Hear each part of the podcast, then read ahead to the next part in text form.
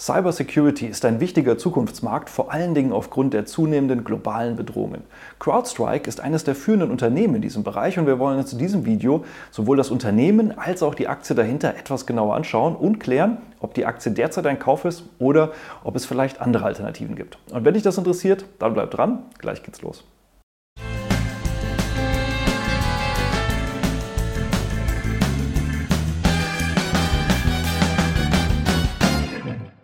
Hallo und herzlich willkommen auf meinem Kanal. Mein Name ist Maximilian Gamperling und wir sprechen heute über das Cybersecurity-Unternehmen CrowdStrike.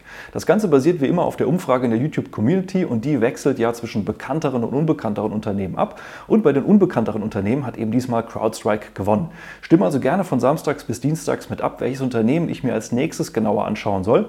Und schreibe auch gerne sowohl bekannte als auch unbekannte Aktien hier unter das Video drunter und dann berücksichtigen wir das für die nächsten Abstimmungen. Genug der Vorrede, starten wir mit dem langfristigen Chart von CrowdStrike und ganz so langfristig ist der tatsächlich gar nicht, denn das Unternehmen ist hier 2019 an die Börse gegangen und wie so oft nach einem Börsengang ging es erstmal bergab und das war natürlich hier auch etwas unglücklich vom Zeitpunkt, weil dann kam natürlich direkt auch Corona und der Corona-Crash.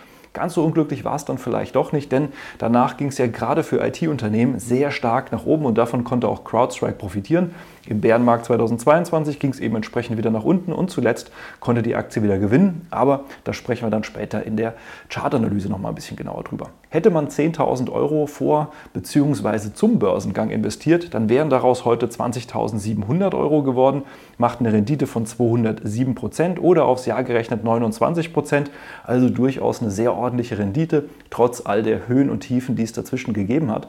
Und das zeigt natürlich auch, dass gerade das Thema Cybersecurity durchaus im Moment gefragt ist und dementsprechend Aktien in diesem Bereich durchaus gute Chancen derzeit haben. Ob das auch langfristig der Fall ist und ob CrowdStrike auch langfristig eine gute Investition ist, das werden wir uns gleich mal ein bisschen genauer anschauen. Vorher gucken wir uns auch mal an, wie sich denn ähm, CrowdStrike äh, entwickelt hat im Vergleich zu Indizes. Und da haben wir hier auf der einen Seite natürlich CrowdStrike mit rund 230 Prozent seit dem Börsengang Kursgewinn.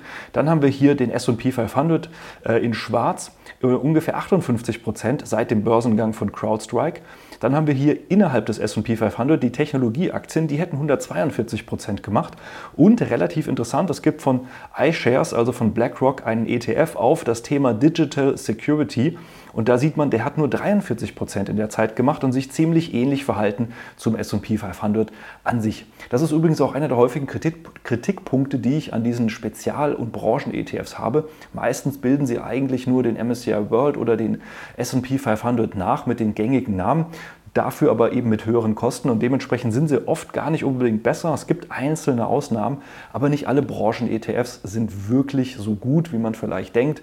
Da gibt es durchaus große Unterschiede und wenn du möchtest, dass ich darüber mal ein Video mache, schreib mir es gerne unten in die Kommentare. Jetzt gucken wir uns aber mal an, wie hat sich denn CrowdStrike im Vergleich zu Wettbewerbern entwickelt und da sehen wir, dass es eher Mittelfeld ist. Also es gibt durchaus Unternehmen, die sich in dieser Zeit besser entwickelt haben, zum Beispiel hier Fortinet 250 Prozent, Palo Alto 288 Prozent, wir haben hier Z-Scaler 145%, SecuNet 27% und Checkpoint Software 26%. Also CrowdStrike reiht sich hier so im Mittelfeld ein, aber man muss schon sagen, eher im oberen Mittelfeld. Und es gab durchaus auch Phasen, da war CrowdStrike ganz vorne mit dabei. Und ich habe ja vor kurzem auch ein Video gemacht über einen der Wettbewerber, verlinke ich ebenfalls gerne hier im Video, dass man sich das mal so ein bisschen im Vergleich anschauen kann. Was macht CrowdStrike denn jetzt eigentlich genau und was unterscheidet es denn vielleicht von anderen Unternehmen in diesem Bereich? Denn nicht jeder ist Cybersecurity-Spezialist und kennt sich da genau aus. Und das ist durchaus ein bisschen verworren, da es ja durchaus auch recht komplex ist und sich sehr schnell verändert.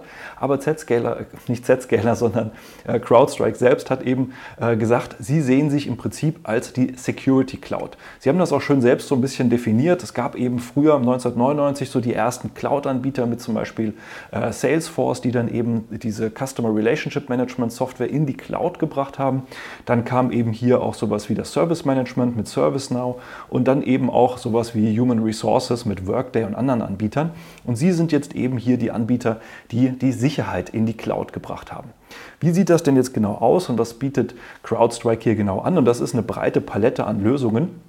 Wo es im Prinzip darum geht, verschiedene ja, ähm, Sicherheitslösungen überhaupt anzubieten. Ganz klassisch geht es auf der einen Seite um sogenannt um Endpoint Security, also eben um Geräte sozusagen zu schützen vor Eingriffen von außen. Es geht aber eben auch um den Schutz zum Beispiel vor ganz generellen Cyberattacken und Gefahren, die eben sozusagen von außen lauern und die sich eben aufbauen. Aber es geht eben auch um Cloud-Sicherheit und so weiter. Sie haben das hier so ein bisschen unterschiedlich bezeichnet. Auf der einen Seite Endpoint Security, da geht es eben zum Beispiel auch um Device Control, also die Geräte zu verwalten und eben zu schützen. Firewall Management, dann eben die Cloud Security, eben auch die Cloud an sich zu beschützen. Sie ähm, hier bieten äh, Managed Services, Security and IT Operations, Threat Intelligence, also eben wirklich auch zu gucken, was gibt es denn für neue Bedrohungen, aktuelle Bedrohungen, Situational Awareness wird das Ganze genannt. Dann hier Identity Protection, wo es eben auch darum geht, wer darf überhaupt auf etwas zugreifen. Sie nennen das immer so schön Zero Trust Security. Das ist so ein gängiges Ding, was eigentlich alle Sicherheitsfirmen irgendwie so betiteln. Erstmal wird niemand vertraut und nur der, der sich wirklich ausweisen kann, bekommt dann auch Zugriff. Dann Log Management, also eben, dass auch die äh, Bewegungen sozusagen aufgezeichnet werden und eben hier auch verschiedene Lösungen im Bereich der Aufzeichnung bzw. eben auch der Speicherung. Das Ganze ist etwas anders als zum Beispiel auch andere Sicherheitsanbieter in der Cloud und das ist eben ihr großes Thema. Auf der einen Seite, dass sie als Cloud-Anbieter ganz vorne mit dabei sind, auf der anderen Seite, dass sie sich sehr, sehr stark der künstlichen Intelligenz bedienen und das unterscheidet sie eben von sehr, sehr vielen anderen Anbietern im Sicherheitsbereich, denn ganz klassischerweise kennt man das ja so, man installiert sich im Prinzip eine Software auf dem Rechner und diese Software sucht dann nach Viren, sucht nach Bedrohungen, baut eine Firewall auf und beschützt sozusagen das Gerät. CrowdStrike hat das so ein bisschen umgedreht und hat gesagt, naja, das können wir sehr, sehr viel effizienter, schneller und vor allen Dingen eben auch skalierbarer in der Cloud anbieten und installieren dann sozusagen auf den Geräten nur einen, ja, sie nennen das hier Lightweight Agent, also einen leichtgewichtigen Agenten, den man dann im Prinzip auf den jeweiligen Geräten installiert, was auch immer es für ein Gerät sein soll und das gar keine große Datenmenge überhaupt hat, sondern im Prinzip mit der Cloud von CrowdStrike kommuniziert, überprüft, was es gibt es denn für Bedrohungen, was könnte denn im Prinzip auf das Gerät wirken und dann die entsprechenden Prozesse abschaltet oder eben gewisse Dinge absichert oder eben deinstalliert oder sonstige Sachen macht beziehungsweise eben auch Zugriffe steuert. Das heißt, hier wird ständig mit der Cloud kommuniziert. Und das ist natürlich auch so ein bisschen auf der einen Seite der Vorteil, weil natürlich zentral sehr viel schneller solche Bedrohungen analysiert werden können. Das heißt, man bedient sich hier zum Beispiel auch künstlicher Intelligenz, um ähm, Attacken und Bedrohungen, die ja durchaus von den ein oder anderen Staaten mittlerweile sogar koordiniert werden. Und auch da ist CrowdStrike ganz vorne mit dabei, sprechen wir gleich drüber. Ähm, das im Prinzip zentral zu analysieren, diese Bedrohungslage zu analysieren und dann eben an diese Agenten, die auf den Geräten sind, zu kommunizieren, die sich dann vorbereiten können darauf oder eben die Systeme frühzeitig abschöpfen können. Auf der anderen Seite ist es natürlich auch ein gewisses Risiko, eine gewisse Gefahr, denn es werden immer Daten kommuniziert mit dem Internet. Das heißt, das funktioniert natürlich auch nur, solange man eine Internetverbindung hat. Ansonsten ist man nicht mehr ganz up-to-date. Auf der anderen Seite sollte CrowdStrike und deren Cloud mal irgendwann unter äh, ja, Beschuss kommen oder unter Angriff, dann ist da natürlich auch gleich mal ein Riesenproblem für sehr, sehr viele Geräte auf einmal. Also alles hat so seine Vor- und Nachteile. Für CrowdStrike ähm, hat sich das bisher sehr bewährt, aber das sind so die wesentlichen Unterschiede, wenn man das mal im Prinzip hier vergleicht. Was macht CrowdStrike zu klassischen Cybersecurity-Unternehmen? Natürlich ist CrowdStrike nicht das einzige Unternehmen, das jetzt mittlerweile die Dinge in die Cloud gebracht hat. Das machen natürlich auch andere Unternehmen, über die ich auch schon gesprochen hatte, wie zum Beispiel eine Microsoft oder eben auch Broadcom ist so ein Unternehmen, was auch in diesem Bereich aktiv ist, aber auch andere Firmen, die wir jetzt gerade vorhin schon gesehen haben. So eine Liste ist natürlich auch nicht komplett fertig, denn das sind sehr, sehr viele Unternehmen, die in dem Bereich aktiv sind. Aber CrowdStrike hat sich das eben hier als eine der Hauptaufgaben und als eines der ersten Unternehmen auf die Fahne geschrieben. Wie kann man Kunde werden? Naja, auch da gibt es verschiedene Pakete, wie man das so kennt. Es gibt hier eben für diese Falcon-Lösungen, so nennt sich das hier eben bei äh, CrowdStrike, es sind im Prinzip immer äh, die Falcon-Lösungen, die es da gibt. Ähm, man kann das im Prinzip auch einfach so für sich äh, kaufen, kostet hier in dem Falle 300 Dollar pro Jahr und dann kann man hier bis zu fünf Geräte ähm, schützen. Das ist eine einfache Möglichkeit, um sich vor Ransomware, Malware und neuesten Cyberbedrohungen zu schützen. Aber sobald man dann eben hier ein bisschen ähm, ja, größere Themen hat, dann geht es hier eben bis zu 500 Dollar pro Endgerät pro Monat. Oder es gibt dann eben hier für die Firmen, für die ähm, ja auch mit großen Cloud-Anbietern oder eben große Konzerne, die dann auch wirklich komplexe äh, Sicherheitslösungen brauchen, da geht es dann eben hier auch um individuelle Dinge, die dann sehr, sehr viel ausgefeilter sind. Also man sieht CrowdStrike sehr breit aufgestellt, von den großen Konzernen bis zu eben kleineren Unternehmen und auch Privatleuten werden Lösungen mal grundsätzlich angeboten, wo dann eben verschiedene Dinge, je nachdem, was die Bedrohungslage auch sein kann, eben kommuniziert werden. Typische Kunden sind dann Unternehmen wie jetzt hier zum Beispiel äh, Navitas oder Virgin Hyperloop, Mercedes AMG, Magna, Parkway School District, Globe Telecom. Das heißt, das sind halt hier ähm, ja durchaus große Konzerne, teilweise kleine Unternehmen, also auch wirklich eine sehr, sehr breite Kundenbasis von großen Konzernen bis zu kleinen. Und das ist natürlich hier auch das Schöne, was man mit der Cloud anbieten kann. Man konzentriert sich auf ein Produkt und kann das an so viele Endgeräte, wie man möchte, ausrollen und dann eben als Anwender bekommt man Zugriff auf eben so etwas wie hier dieses CrowdStrike Dashboard, wo man zum Beispiel eben sehen kann, wie viele Attacken wurden abgewehrt, ähm, was gibt es denn für äh, andere Dinge, die beobachtet worden sind, also sogenannte Detections, auf welchen Geräten denn auch, auf welchen Geräten ist was installiert. Also gerade wenn man natürlich ein großer Konzern ist, und hat eben auch eine äh, Sicherheitsabteilung, die sich dann eben zentral darum bemühen muss, gerade eben auch sehr vielen Endgeräten, die es ja mittlerweile gibt und immer mehr Leute bringen ja auch ihr eigenes Gerät mit in die Firma, wie zum Beispiel iPads, iPhones und sonstige Dinge, das dann noch zu koordinieren und zu kontrollieren, ist dann eben über eine zentrale Cloud deutlich leichter als alles andere. CrowdStrike befindet sich hier in diesem Gartner Hype Cycle, den es da bekannterweise gibt, hier für Endpoint Protection Platforms im oberen Bereich der Leaders zusammen mit Microsoft. Auch Microsoft ist hier in diesem Bereich mit Cloud-Sicherheit ähm, sehr präsent. Ich habe die aber in dieser Darstellung vorhin nicht mit reingenommen, weil Microsoft oder eben auch hier ein Anbieter wie äh, Broadcom über ihre zugekaufte Firma Symantec, äh, die man ja durchaus auch hierzulande gut kennt, ähm, durchaus ja eben sehr, sehr viele andere Bereiche noch hat, wie jetzt zum Beispiel natürlich Microsoft mit Windows oder Office oder auch ihren Rechnern oder Broadcom natürlich mit ihren Halbleiterchips. Also es gibt da Unternehmen, äh, die sind sehr breit aufgestellt, wie auch zum Beispiel hier Cisco mit ihren Netzwerktechniken. Äh, deswegen habe ich die vorhin in dieser Chartanalyse nicht mit reingebracht. Man sieht hier aber, dass CrowdStrike tatsächlich hier durchaus ganz vorne mitspielt. Und eins der großen Themen, mit denen CrowdStrike auch immer wieder in die Medien kommt, das ist die Zusammenarbeit mit Behörden. Das heißt, sie sind auch hier mit Behörden in direktem Kontakt, dadurch, dass sie ja durch künstliche Intelligenz stetig versuchen, ähm, im Prinzip Bedrohungen zu analysieren, war es eben auch so, dass es hier bei, diesem, bei dieser Attacke von russischen Hackern die sogenannten Solar Wind Hacker, äh, CrowdStrike war, die eben das Ganze aufgedeckt haben. Und es war nämlich so, dass es ähm, bei Microsoft Resellern von den Azure-Accounts äh, zu einem Problem gekommen ist, und zwar auch direkt bei CrowdStrike an sich. CrowdStrike konnte das zurückverfolgen, konnte das dann eben auch lokalisieren und natürlich auch abwehren. Das war ja das Wichtige daran, sonst würden wir vielleicht nichts davon hören oder eben eher negativ und konnten das dann eben zurückverfolgen, eben auf russische Hacker und eben hier diese Gruppe um die SolarWind Hacker. Also CrowdStrike da immer wieder auch sehr präsent, wenn es darum geht, wirklich globale bzw. größere Attacken abzuwehren und eben auch zurückzuverfolgen und dementsprechend äh, durchaus auch mit Behörden in direktem Kontakt. An der Börse ist das Unternehmen ja seit Juni 2019 und dementsprechend wollen wir uns jetzt mal ein bisschen genauer anschauen, was macht das Unternehmen genau und vor allen Dingen, wem gehört das Unternehmen denn? Und natürlich, wie so oft, äh, ist es so, dass es vor allen Dingen die institutionellen Investoren sind, die den Großteil haben mit 73 Prozent. Allen voran hier die typischen ETF-Anbieter, Vanguard mit 6,5 Prozent, BlackRock mit 4,4 Prozent. Aber dann gibt es hier auch schon ein paar individuellere Investoren, Voya Investment 2,4, T. Rowe Price 2,2 und so weiter. Interessant ist aber eben auch, dass es hier ein paar strategische Investoren gibt, vor allen Dingen George Kurtz. Ihm gehören 1,8 Prozent der Firmenanteile im Moment um die 660 Millionen an Firmenwert. Und das ist er hier. Er hat das Unternehmen gegründet und ist auch heute noch CEO des Konzerns und eben mit 1,8 Prozent am Unternehmen nach wie vor beteiligt. Er hat auch eine Historie im Bereich Cybersecurity. Er war zwar äh, zum Beispiel früher in leitender Funktion bei McAfee, kennen ja auch durchaus einige im äh, Bereich Cybersecurity, bevor er dann eben CrowdStrike gegründet hat um sich da selbstständig zu machen und eine eigene Firma aufzubauen.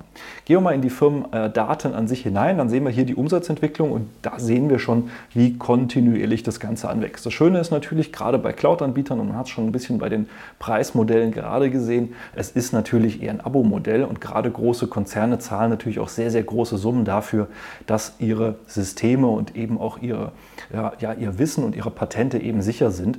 Und dementsprechend kann man hier relativ stabile und relativ sichere Einnahmen verbuchen. Den Wechsel macht man so schnell auch nicht mehr. Man wechselt dann wahrscheinlich auch nicht so schnell von CrowdStrike zu jemand anderem. Höchstens natürlich, und das ist das große Risiko immer bei solchen Anbietern, wenn CrowdStrike zum Beispiel mal selbst unter Attacke käme und das nicht abwehren könnte, weil das Ganze basiert hier natürlich sehr stark auf Vertrauen. Solange CrowdStrike hier ganz vorne mitspielt und das auch schafft, solange werden die Umsätze wahrscheinlich eben auch sehr kontinuierlich weiter wachsen, vorausgesetzt man kann eben neue Kunden von sich überzeugen und da vorne mitspielen und durch die Abo-Umsätze wird es wahrscheinlich so sein, dass kaum Kunden hiervon weggehen. Was wir hier aber schon sehen, ist, dass sowohl die operative Marge als auch die Nettomarge negativ sind. Es hat sich zwar gebessert, das werden wir auch gleich sehen, aber im Moment macht das Unternehmen noch Verlust. Der Großteil der Umsätze, ich habe es gerade schon gesagt, der kommt aus dem Subscription-Bereich, eben also aus diesen Abonnements, rund 94 Prozent. Und dann gibt es eben hier noch individuelle Professional Services, 5,8 Prozent, rund 6 Prozent.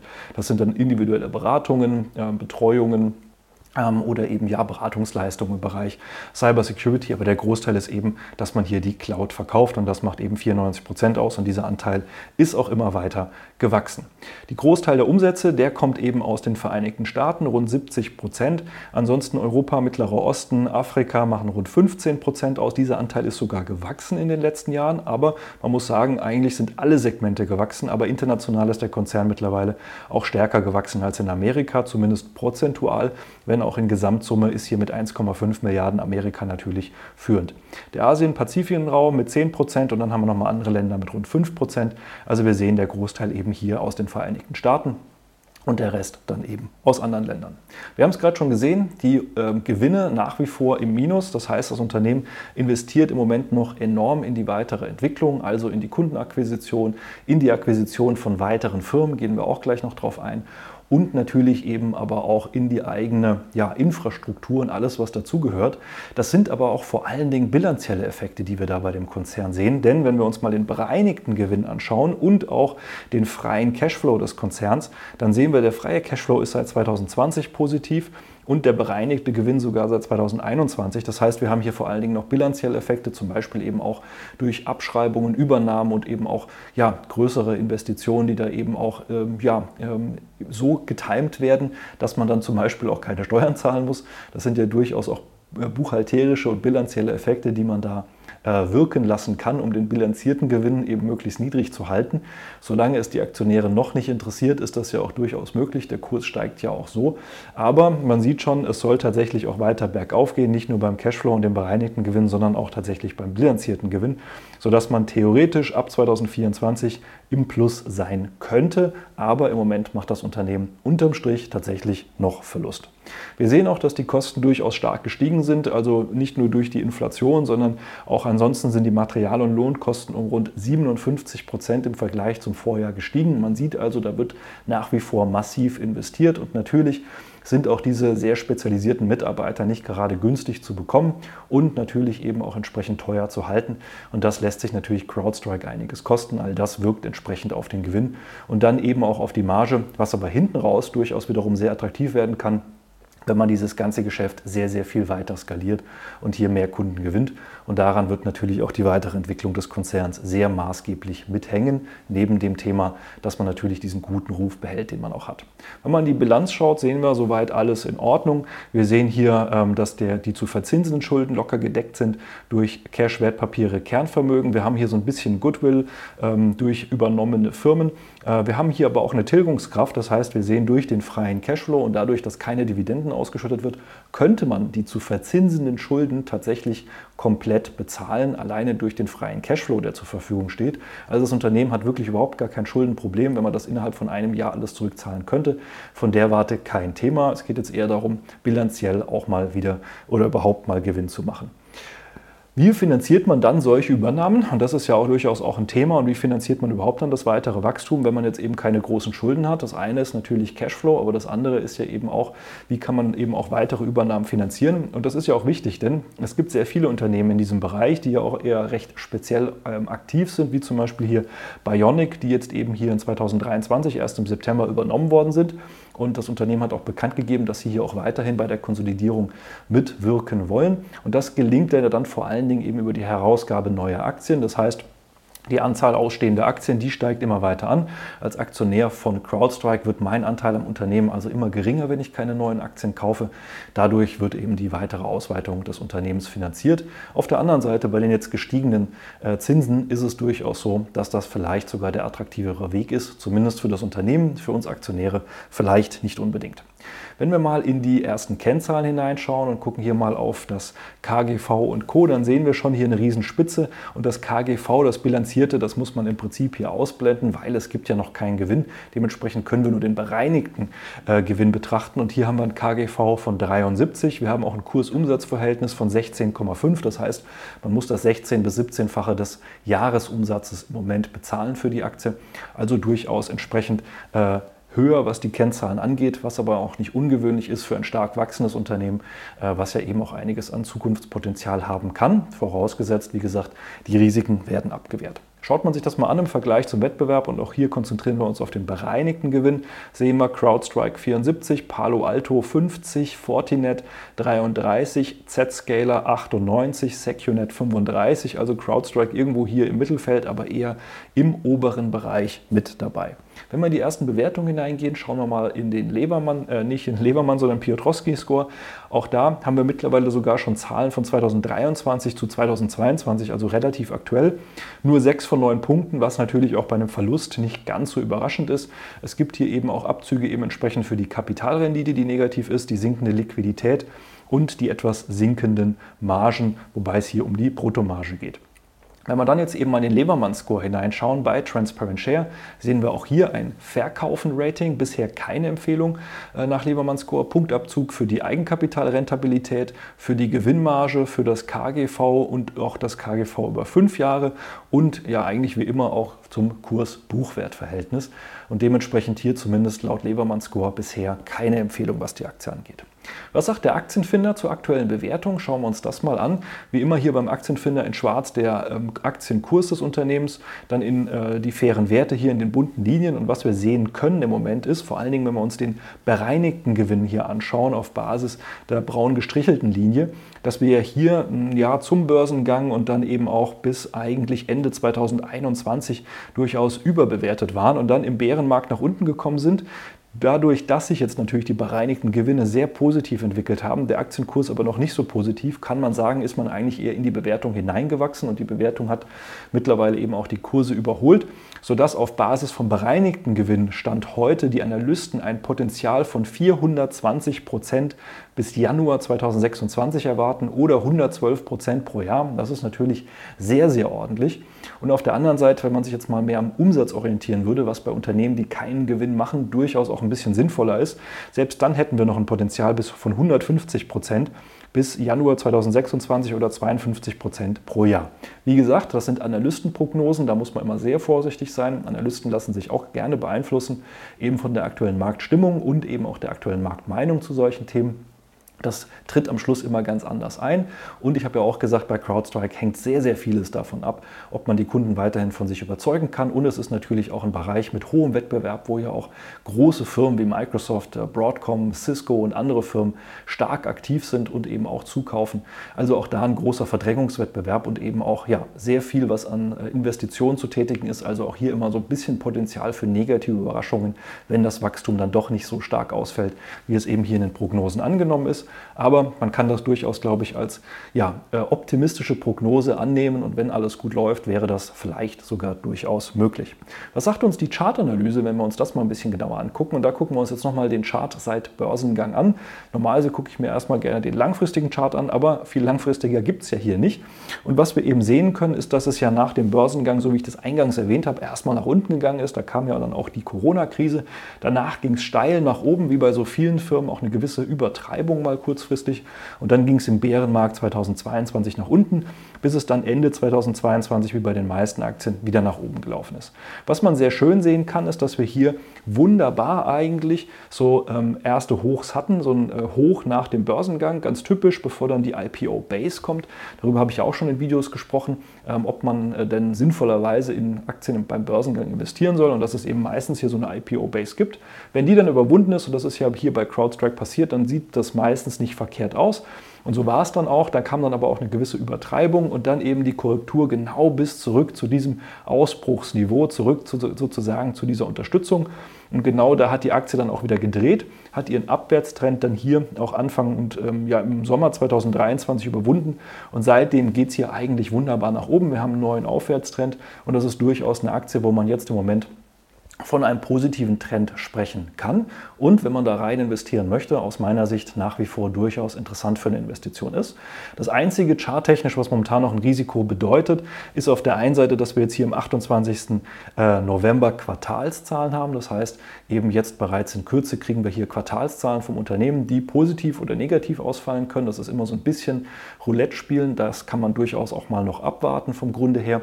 Und wir sind hier im Moment eben auch an so einem Widerstandsbereich aus den alten Hochs heraus, wo wir hier oben im Prinzip ja schon mal ein paar Widerstände und dann auch kurz eine Unterstützung hatten und auch hier bereits dann Ende 2022 ähm, mal als Widerstand fungiert hat. Und da sind wir genau jetzt auch wieder. Das heißt, passend vielleicht zu den Quartalszahlen wäre eine Korrektur gar nicht ganz so unwahrscheinlich. Sollten die Quartalszahlen jetzt natürlich bombastisch und über den Erwartungen sein, dann ist dieser Widerstand auch kein Widerstand, der wird dann einfach sozusagen nach oben verlassen. Ich persönlich würde das jetzt einfach beobachten, ob die Aktie jetzt hier nochmal korrigiert, was durchaus im Bereich des Möglichen wäre und auch saisonal ist so Anfang Dezember immer so eine Phase, in der es durchaus mal korrigieren kann. Insofern wäre das auch von der Warte her nicht ganz so überraschend. Aber die Tendenz, und das sieht man eigentlich ganz deutlich bei so einer Formation, die zeigt nach oben. Das heißt, wenn man in so einen Wert investieren will, dann wäre das durchaus eine attraktive Gelegenheit. Aber ich würde jetzt eben noch abwarten, ob wir eine Korrektur bekommen oder ob wir einfach über den Widerstand drüber hinausgehen. Aber dann sieht das soweit erstmal gut aus. Kritisch wäre, würde es von mich, wenn wir hier sozusagen diesen Unterstützungsbereich unterschreiten, zumindest aus heutiger Sicht, dann wäre das auf jeden Fall keine Investition mehr. Ich persönlich bin übrigens in der Aktie nicht investiert. Auf der einen Seite beim Ankerdepot sowieso nicht, weil da investiere ich nur in Firmen, die auch Gewinne machen und das auch nachweislich. Dementsprechend kommt da CrowdStrike für mich nicht in Frage. Ich bin auch in meinem Ankerdepot, das hatte ich ja letzt schon bei einem anderen Cybersecurity-Unternehmen erwähnt, in andere Unternehmen investiert, die eben hier auch im Bereich Cybersecurity mit eine Rolle spielen. Ein paar habe ich auch schon erwähnt jetzt hier im Laufe des Videos. Und auf der anderen Seite bin ich zwar manchmal bei solchen Trendinvestitionen dabei, da habe ich ja mein Schnellbootdepot, das hatte ich ja auch schon im einen oder anderen Video mal vorgestellt. Da ist CrowdStrike bei mir aber im Moment nicht drin. Da bin ich einfach jetzt gerade in anderen Werten drin. Da kann man halt nicht auf allen Hochzeiten gleichzeitig tanzen. Das kann sich aber tatsächlich jederzeit ändern, weil gerade sowas wie CrowdStrike wäre da durchaus etwas, was interessant für mich wäre. Aber im Moment habe ich da einfach keinen Platz für. Oder ich begleite sogar Optionen, auch das durchaus eine Möglichkeit. Also das ist eine Momentaufnahme, das kann sich jederzeit ändern. Das jetzt hier nur noch mit dazu gebracht. Ansonsten, wenn du sagst, du möchtest auch für dich besser verstehen, wie du solche Aktien in verschiedene Strategien und Depots auch einteilen kannst, dass du auch wirklich ein solides Fundament hast, wo du entspannt sozusagen äh, deine Investition beobachten kannst, aber auf der anderen Seite auch mal von solchen Bewegungen hier profitieren kannst, eben in einem separaten Depot und das nicht mit einer langfristigen Investition in größerem Umfang verwechselst, dann melde dich gerne mal für ein kostenloses Strategiegespräch. Dann schauen wir uns an, wo du stehst, was deine Ziele sind, was auch sinnvoll ist bei dir umzusetzen und ob wir dir dabei überhaupt weiterhelfen können. Und ansonsten hoffe ich natürlich, das Video hat dir schon weitergeholfen. Hinterlass mir gerne einen Daumen nach oben, falls noch nicht geschehen.